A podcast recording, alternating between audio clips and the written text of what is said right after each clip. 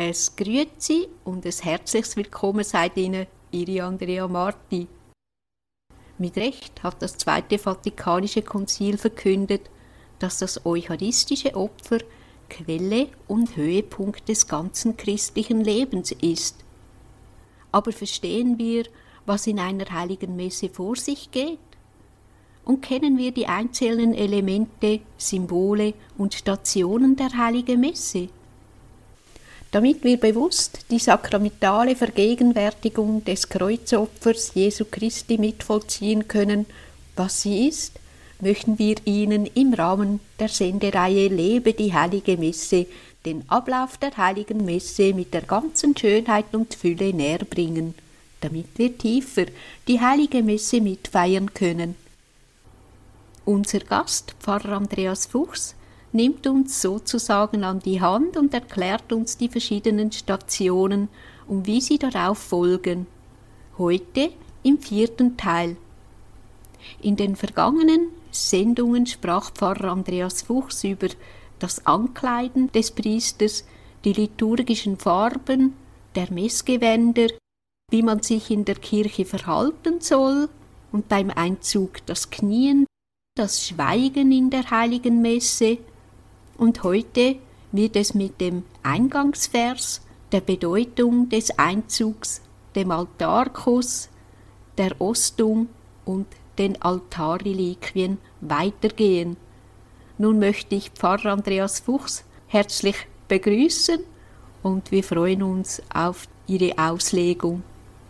Gelobt sei Jesus Christus. In Ewigkeit. Amen. Wir haben ja jetzt relativ ausführlich so ein bisschen grundsätzliche Dinge gesehen, die auch zur Vorbereitung auf die Heilige Messe gehören. Und jetzt kommt endlich, könnte man sagen, wenigstens der Einzug. Aber eben, wir starteten ja da auch einmal mit der Frage, wann beginnt eigentlich die Heilige Messe? Und man könnte sagen, ja, spätestens beim Einzug beginnt die heilige Messe. Aber eben sie sollte schon vor allem im Herzen des Priesters und der Gläubigen schon vorher beginnen oder die Vorbereitung darauf, die Einstimmung darauf. Nun, also der Einzug, der war früher in den größeren Basiliken von hinten. Das heißt, die Sakristei war beim Eingang der Kirche wenn man zum Beispiel in äh, Rom ist, in Santa Maria Maggiore, äh, dann ist das heute noch äh, der Fall.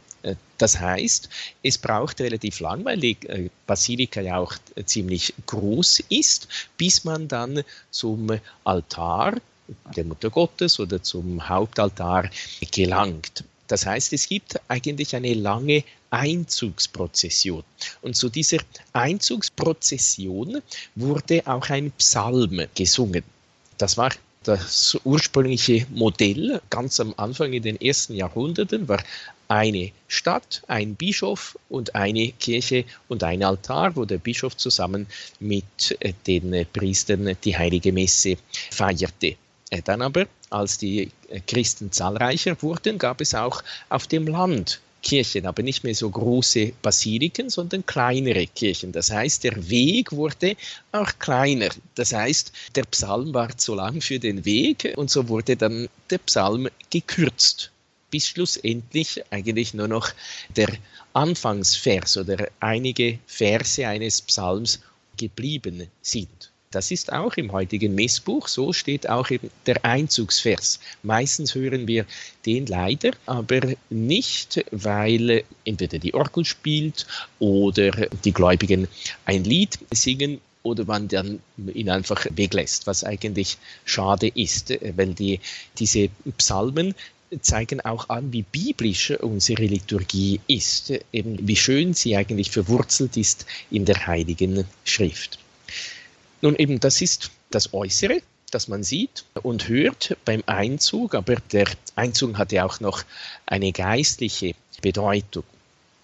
Einerseits ist es äh, Christus und äh, sein Volk, das heißt Christus zieht mit den Seinen ins himmlische Jerusalem ein und die Kirche ist ein Abbild davon. Die andere Be Bedeutung ist, äh, wir kommen zu Gott, wir schreiten. Es, unser Glaubensweg ist eine Pilgerschaft. Der heilige Johannes Paul II. spricht im Schreiben über die Mutter Gottes, Redemptoris Mater, oft von diesem Pilgerweg des Glaubens. Und der wird eben auch, wenn es nur ein kurzer Einzug äh, sein sollte, aber eben doch auch so für Sinn bildet.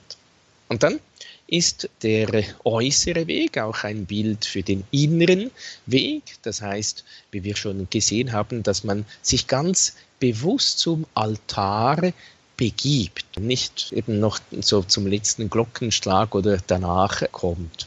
Eine weitere Bedeutung ist auch, wir dürfen uns nahen, wir dürfen uns Gott nahen, Gott ganz nahe sein, weil Christus uns führt. Er ist der gute Hirte. Und so soll jeder Bischof, jeder Priester eben auch ein guter Hirte sein, der die Gläubigen auf die Weide des Wortes Gottes äh, und des Opfermahles Christi auf zum Leib Christi hinführt.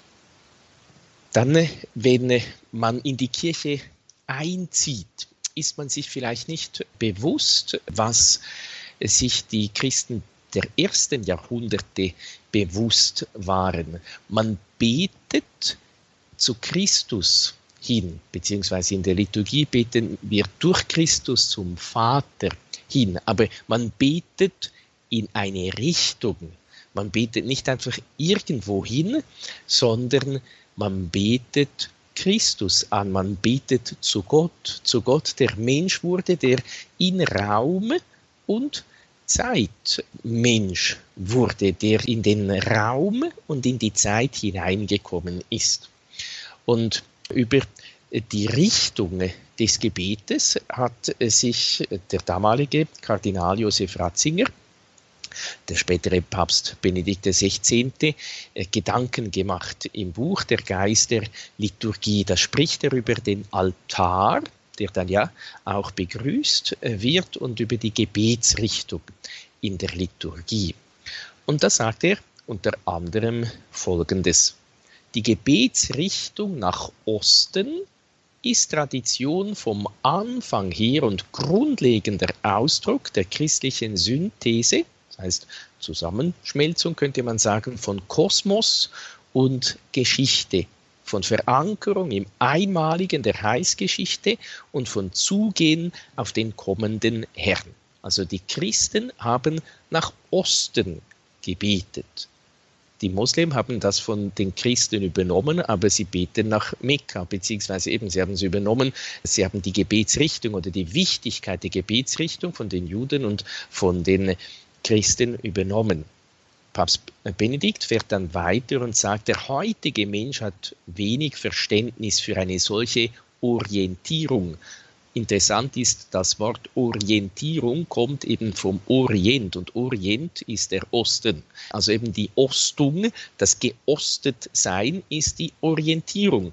Eben, man soll beim Beten nicht die Orientierung verlieren, sondern man soll auf Christus ausgerichtet sein. Und er sagt, während es für Judentum und Islam nach wie vor selbstverständlich ist, dass man zum zentralen Offenbarungsort hin betet, zu dem Gott, der sich uns gezeigt hat, wie und wo er sich gezeigt hat, ist in der westlichen Welt ein abstraktes Denken herrschend geworden, das in gewisser Hinsicht sogar Frucht der christlichen Entwicklung ist. Also er sagt, eigentlich im Judentum, im Islam ist das selbstverständlich und im Christentum ist das leider verloren gegangen. Weil er sagt, wie Gott selbst Leib angenommen hat, in Raum und Zeit der Erde eingetreten ist, so ist es mit dem Gebet, mindestens dem gemeinsamen Gottesdienst, angemessen, dass unser Reden mit Gott inkarnatorisch sei, eben Mensch geworden sei oder gemäß der Menschwerdung ist, dass es christologisch sei, durch die Vermittlung des Menschgewordenen sich an den dreifaltigen Gott wende. Und eben deshalb waren die Kirchen der ersten Jahrhunderte immer geostet. Man hat je nachdem sogar äh, die Kirchen umgebaut, obwohl das die dann äh, ziemlich quer zur restlichen Architektur standen oder zu den restlichen Gebäuden. Eben weil das so wichtig war, hat man daran wirklich festgehalten. Oder wenn wir zum Beispiel die Kirchen in Chur schauen, ist interessant. Da steht die Kathedrale ein bisschen weiter oben die St. Luciuskirche, die Seminarkirche. Daneben in Ausgrabungen ist die Stephanskirche und dann ist auch noch unter der Kathedrale die Pfarrkirche, die leider dann die Reformierten übernommen haben, die St. Martinskirche. Und interessant ist, alle Kirchen sind in die gleiche Richtung gebaut. Und zwar alle in den Hang hineingebaut. Also es ist ja komplizierter man könnte ja so längs äh, zum Hang bauen, das wäre einfacher gewesen. Nein, eben alle sind geostet. Weil das so wichtig war, hat man keinen Aufwand gescheut und sogar eben einen größeren Aufwand betrieben und alle schauen in die gleiche Richtung, alle sind geostet. Auch ein Zeichen, wie damals, als man diese Kirchen baute, wirklich auch das noch bewusst war, das wichtig war. Nun, dann die Kirche ist geostet. Wie sieht es dann mit dem Altar aus, fragt äh, Papst Benedikt. Einerseits, das werden wir nachher auch noch kurz sehen, gibt es einen schönen Brauch, Reliquien in den Altar einzulassen, beziehungsweise den Altar über den Märtyrergräbern zu bauen in den ersten Jahrhunderten. Die Sitte, den Altar über den Märtyrergräbern zu richten, reicht wohl weit zurück und entspricht demselben Motiv. Die Märtyrer führen die Hingabe Christi die Geschichte hindurch fort. Sie sind gleichsam der lebendige Altar der Kirche, der nicht aus Stein besteht, sondern aus den Menschen, die Glieder von Christi Leib wurden und so den neuen Kult ausdrücken. Opfer ist die mit Christus zur Liebe werdenden Menschheit. Es scheint, dass die Anordnung der Peterskirche dann auch in vielen römischen Stationskirchen nachgeahmt wurde. Und jetzt ist interessant, im Normalfall eben das Kirchengebäude, das heißt der Chor, der ist nach Osten ausgerichtet. Und interessant ist aber, dass es durchaus auch einige wenige Kirchen gibt, deren Eingang gegen Osten schaut. Also der Chor, dann die Apsis, die schaut nach Westen. So ist es zum Beispiel beim Petersdom, beim heutigen Petersdom. Und dann gibt es dann natürlich verschiedene Interpretationen. Papst Benedikt erklärt das eigentlich sehr schön, warum das so ist oder um was das es hier geht. Man hat dann gesagt, ah ja, im, im Petersdom, da stand ja der Priester dann hinter dem Altar, schaute nach Osten, also er hat zum Volk hin zelebriert. Die liturgische Erneuerung, sagt Papst Benedikt, unseres Jahrhunderts hat diese vermutete Gestalt aufgegriffen und so aus ihr eine neue Idee der gottesdienstlichen Form entwickelt. Eucharistie müsse versum populum, das heißt zum Volk hin, zelebriert werden. Der Altar müsse, wie es in der normativen Gestalt von St. Peter zu sehen sei, so aufgestellt werden, dass Priester und Volk sich gegenseitig anblicken und gemeinsam den Kreis der Feiernden bilden. Nur das entspreche dem Sinn der christlichen Liturgie, dem Auftrag aktiver Beteiligung. Das ist die Theorie. Und jetzt kommt die Antwort von Papst Benedikt. Der Sinn der römischen Basilika und ihrer Aufstellung des Altars ist damit freilich missverstanden. Und auch die Vorstellung vom letzten Mahl Jesu ist mindestens ungenau. Hören wir dazu Louis Bouillet, die Idee, die Feier versus Populum, also zum Volk hin, sei die ursprüngliche Form und besonders diejenige des letzten Abendmahls gewesen, beruht ganz einfach auf der irrigen Vorstellung eines christlichen oder auch nicht christlichen Gastmahls im Altertum. Nie hatte der Vorsitzende der Tafelgesellschaft in der frühchristlichen Zeit seinen Platz den anderen Teilnehmern gegenüber. Alle saßen oder lagen an der konvexen Seite eines Sigma- oder hufeisenförmigen Tisches. Also ein Sigma-förmiger Tisch ist so, man könnte sagen, man nehme einen runden Tisch und schneide ihn in der Mitte auseinander, ebenso Halbmond oder eben die konvexe Seite, eben das ist äh, dann die runde Seite oder eben wenn man so ein hufeisenförmiger Tisch sich denkt. Äh, so waren diese Gastmäler in jener Zeit. Nirgends im christlichen Altertum hätte die Idee aufkommen können, der Vorsitz eines Mahles müsse seinen Platz versus Populum zum Volk hin einnehmen. Der gemeinschaftliche Charakter eines Mahls wurde gerade durch die gegenteilige Anordnung betont, nämlich durch die Tatsache, dass alle Teilnehmer sich an derselben Seite des Tisches befanden. Und er sagt dann eben auch, dass eben diese Wendung des Priesters zum Volk hin formt nun die Gemeinde zu einem in sich geschlossenen Kreis und das hat man in den ersten Jahrhunderten gerade nicht getan. Man hat gemeinsam in dieselbe Richtung gebetet, eben gegen Osten zu Christus hin. Sie ist von der Gestalt her nicht mehr nach vorne und oben aufgebrochen, sondern schließt sich in sich selber. Aber eben die gemeinsame Wendung nach Osten war nicht Zelebration zur Wand, bedeutete nicht, dass der Priester dem Volk den Rücken zeigt. So wichtig war er gar nicht genommen.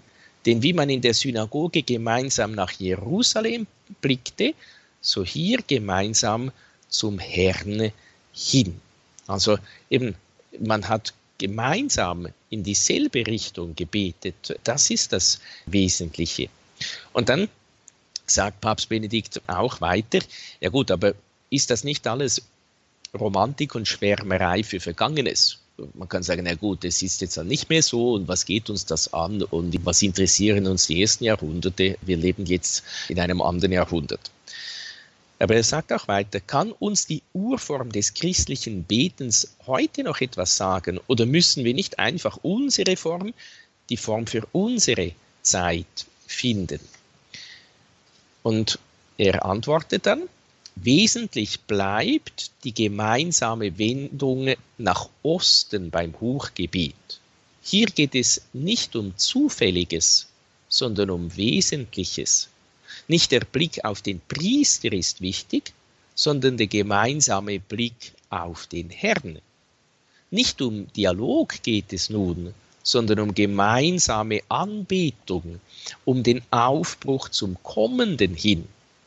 Nicht der geschlossene Kreis entspricht dem Wesen des Geschehens, sondern gemeinsamer Aufbruch, der sich in gemeinsamer Richtung ausdrückt. Und er sagt dann, in unserem Fall geht es, wie schon gezeigt, nicht um romantische Flucht ins Alte, sondern um das Wiederentdecken des Wesentlichen, in dem christliche Liturgie ihre bleibende Richtung ausdrückt. Also eben, er will nicht einfach äh, wieder, wie man äh, ihm vorgeworfen hat, das Rad zurückdrehen oder zurück in vergangene Zeit, in, in Romantik oder so, sondern er sagt, Moment, äh, hier geht es um wesentliche Dinge. Wohin ich bete, zu wem ich bete, ist doch wesentlich. Und es ist auch wesentlich, wenn man gemeinschaftlich betet, wenn man vor allem im Hochgebet eben zu Christus betet oder dass man zu Christus betet oder dass man die Gebete in der Heiligen Messe sind ja an den Vater gerichtet, dass man zum Vater betet durch Christus. Und dann sagt er, man muss jetzt nicht wieder alles umbauen, aber er sagt, die Richtung nach Osten wurde, wie wir hörten, mit dem Zeichen des Menschensohns in Verbindung gebracht, mit dem Kreuz, das die Wiederkunft des Herrn ankündigt das wurde dann oftmals auch in der Apsis da gezeichnet und dann auch Christus der Herrscher. Es gibt äh, verschiedene Apsiden, wo da schöne Mosaiken sind, eben, wo man, auch wenn der Altar nicht an der Wand stand, sondern wie im Petersdom eben weiter vorne oder in anderen Basiliken, aber man hat eben nach Osten hin gebetet und hat eben Christus oder das Kreuz vor sich gehabt. Zu ihm hat man, durch ihn hat man zum Vater gebetet. Wo die direkte gemeinsame Zuwendung zum Osten nicht möglich ist, kann das Kreuz als der innere Osten des Glaubens dienen. Es sollte in der Mitte des Altars stehen und der gemeinsame Blickpunkt für den Priester und für die betende Gemeinde sein. So folgen wir dem alten Gebetsruf, der an der Schwelle der Eucharistie stand, conversi ad dominum, wendet euch zum Herrn hin.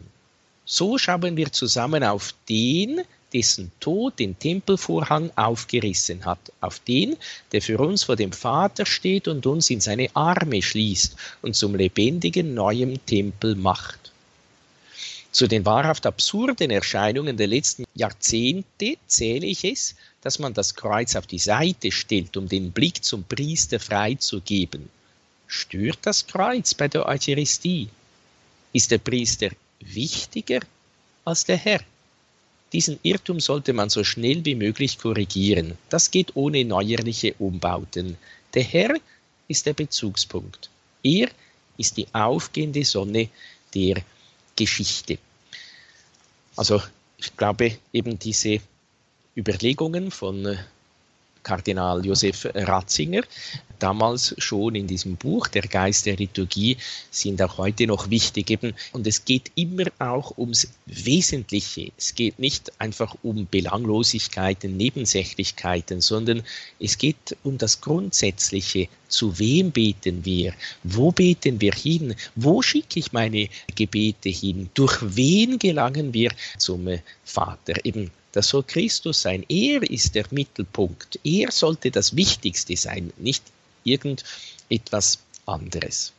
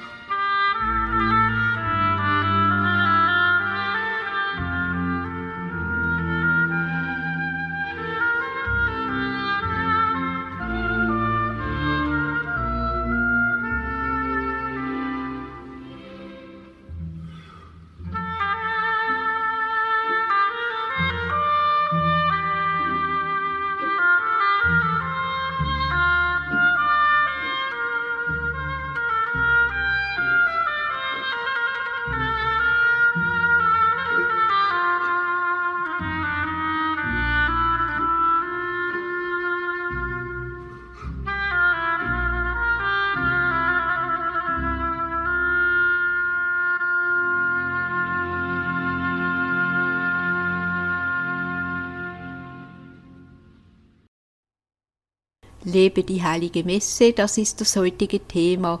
Und nun freuen wir uns auf die weiteren Gedanken, damit sich das Geheimnis der heiligen Messe immer mehr erschließen kann. Nun, bei der Eingangsprozession, beim Einzug, kommt man zum Altar. Ehrt den Altar bzw grüßt Christus, der im Tabernakel gegenwärtig ist, wenn der Tabernakel im Altarraum steht mit der Kniebeuge und dann, wenn kein Tabernakel vorhanden ist, dann verneigt man sich aus Ehrfurcht vor Christus vor dem Altar und der Priester küsst dann auch den Altar, weil der Altar Sinnbild Christi ist, Christus selber darstellt. Sicher, Christus ist unser eigentlicher Altar. Er hat sich selber aufgeopfert am Kreuz, aber der Altar in der Kirche ist wie ein Stellvertreter Christi. Der Altarstein oder die Altarplatte wurde mit Krisame gesalbt. Christus ist der Gesalbte. Und im Normalfall hat es auf dem Altarstein, der eingelassen ist, oder auf der Altarplatte fünf Kreuze. Die stellen die fünf Wunden Christi dar. Und oftmals wenn nicht ein ganz, ganz fleißiger Sakristan da die Weihrauchkörner bei der Altarweihe herausgekratzt hat, dann sieht man noch die verbrannten Weihrauchkörner. Das heißt, in, diesen fünf Wunden Christi, in diesen fünf Kreuzen, entzündet man bei der Altarweihe auch Weihrauchkörner.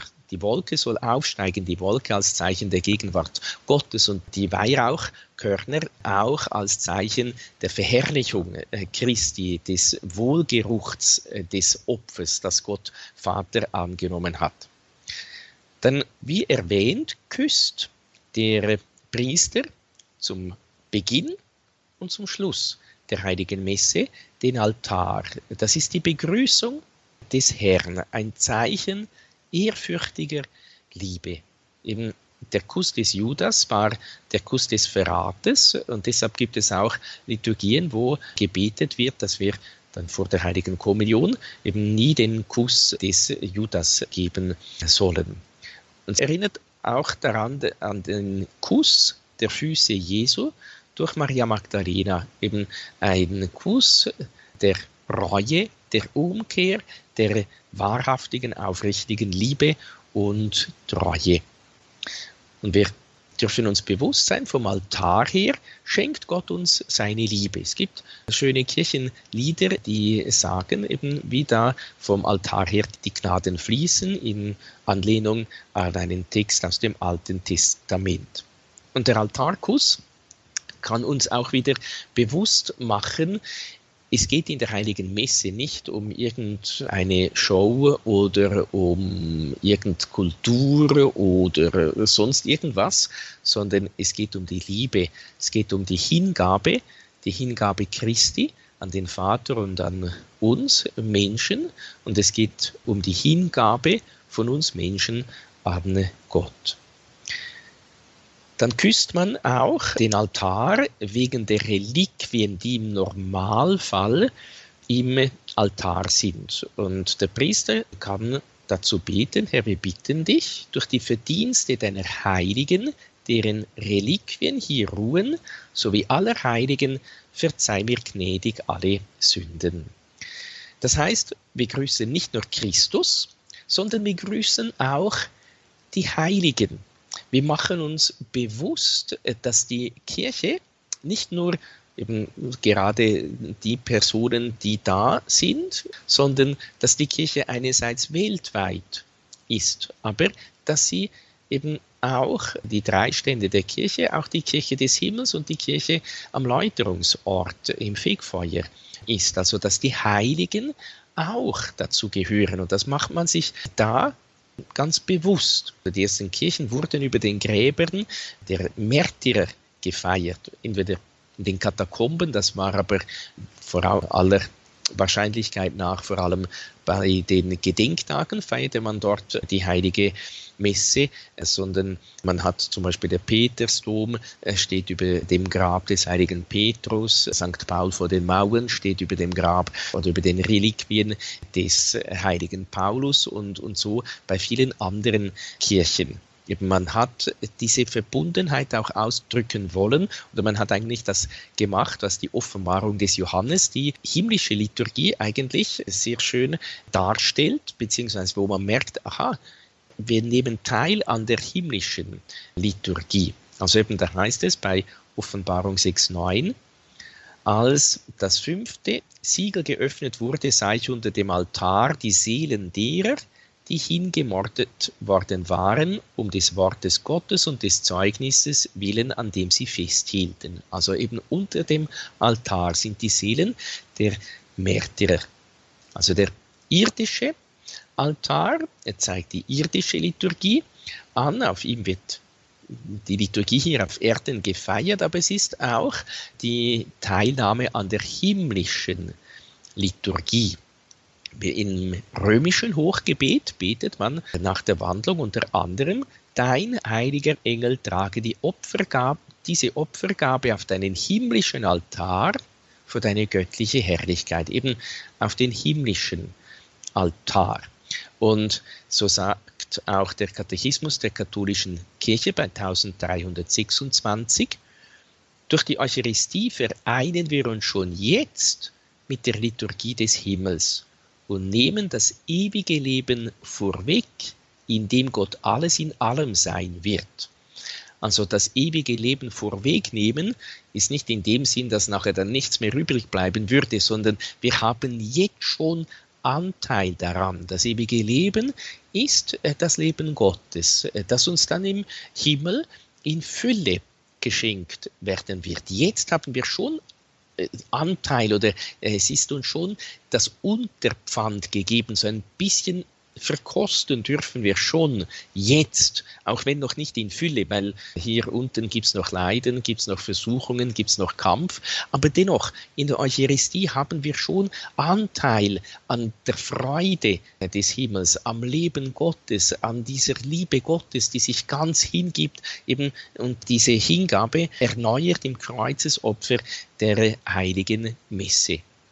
Und so müssen wir uns auch bewusst sein, ja, wenn das die Reliquien der Heiligen sind, sind nicht einfach irgendwelche Heiligen, sondern es sind die Reliquien der Märtyrer. Das heißt, jener, die ihr Leben hingegeben haben für Jesus aus Liebe. Sie haben sich selbst zum Opfer dargebracht und das Opfer da geschenkt wird für jene, die sich aufopfern, beziehungsweise eben es ist die Bereitschaft und Bitte, dass auch uns das Opfer des Altares zum Kraftquell für ein frohes und mutiges Glaubenszeugnis werde. Welch starker Zuspruch, dass wir bereits im irdischen Leben Anteil an der Freude des Himmels nehmen dürfen. Wunderbar. Herr Pfarrer Fuchs, im Altar sind Reliquien eingebaut und man feiert in der heiligen Messe zusammen mit dem Himmel. Nun gibt es aber auch Alpgottesdienste oder Gottesdienste in der freien Natur. Da gibt es keinen Altar. Hat dann eine heilige Messe dieselbe Wirkungskraft wie zum Beispiel in einer Kirche? Ja, ich glaube, wichtig ist äh, zuerst einerseits zu sehen, dass die heilige Messe immer Messe ist. Oder was möchte ich damit sagen? Dass man nicht jetzt sagen kann, ja, diese heilige Messe in der Kirche hat mehr Wert, als wenn sie auf äh, freiem Felde gefeiert wird oder so. Sicher eben für den Glauben oder für das Beten und so weiter, ist es oftmals einfacher, wenn es auch eine schöne äh, Kirche ist oder wenn diese Märtyrergräber vielleicht auch je nachdem sichtbar sind. Es gibt ja auch so Altäre, wo äh, man dann die Reliquien auch wirklich sieht. Das kann es einfacher machen, noch freudiger, noch inniger zu beten, als wenn die Kirche ganz einfach ist oder wenn die heilige Messe auf freiem Felde gefeiert wird.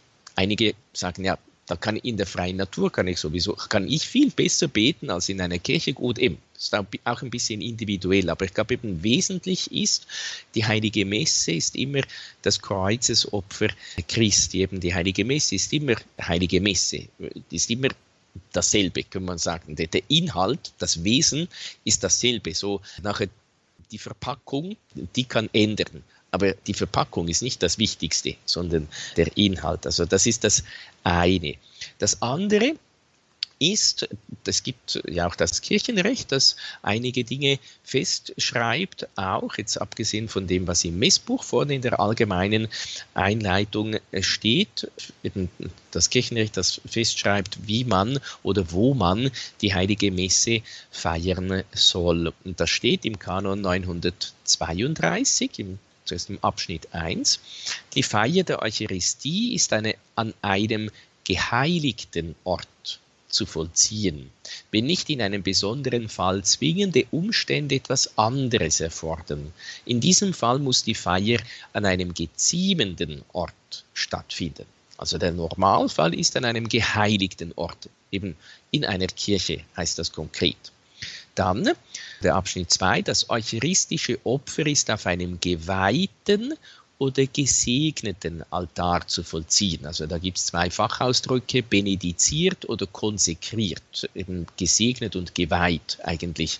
Eben gesegnet ist einfach, einfach benediziert, das heißt eben dann fehlt das mit den Weihrauchkörnern und äh, dem Krisam und so weiter, sondern ist relativ ist eine einfachere Segnung. Und wenn er geweiht konsekriert ist, dann wird er äh, eben sehr aufwendig wirklich geweiht eben ausschließlich in den Dienst Gottes gestimmt. Sicher auch der gesegnete Altar ist dann nur für die Feier der Heiligen Messe zu verwenden. Und dann heißt es, außerhalb eines geheiligten Ortes kann ein geeigneter Tisch dazu verwendet werden, wobei immer Altartuch und Korporale beizubehalten sind. Altartuch, das ist das weiße Tuch, das über dem Altar gebreitet wird und das Korporale ist ein viereckiges Tuch, das ganz speziell zusammengefaltet wird. Der Sinn des Korporale ist, dass möglichst kein Partikel, kein kleiner Teil der Hostie da verloren geht. Eben, das sind die Vorschriften heute. Früher gab es ein sogenanntes Antimensium. Das kommt vom griechischen Antimension, anstelle des Altars. Das ist das wichtigste Altartuch der orthodoxen Kirchen und der katholischen Ostkirchen. Es steht im byzantinischen Ritus, also im Ritus der Ostkirchen, in der Tradition des frühchristlichen Märtyrergrabs, ähnlich dem Altarstein der Westkirche. Also eben im Osten hat man nicht diesen Altarstein oder die Altarplatte so wie mit den Märtyrergräben verwendet, sondern dieses Antimensium. Im Antimension ist die Reliquie eines Heiligen eingenäht, beziehungsweise eines Märtyrers im Normalfall. Ohne ein Antimension kann keine göttliche Liturgie gefeiert werden im Osten und eine Liturgie darf nur auf einem Antimension gefeiert werden, also im Osten. Allegorische Liturgieerklärungen deuten es als Leichentuch und als Hinweis auf die Auferstehung Jesu Christi.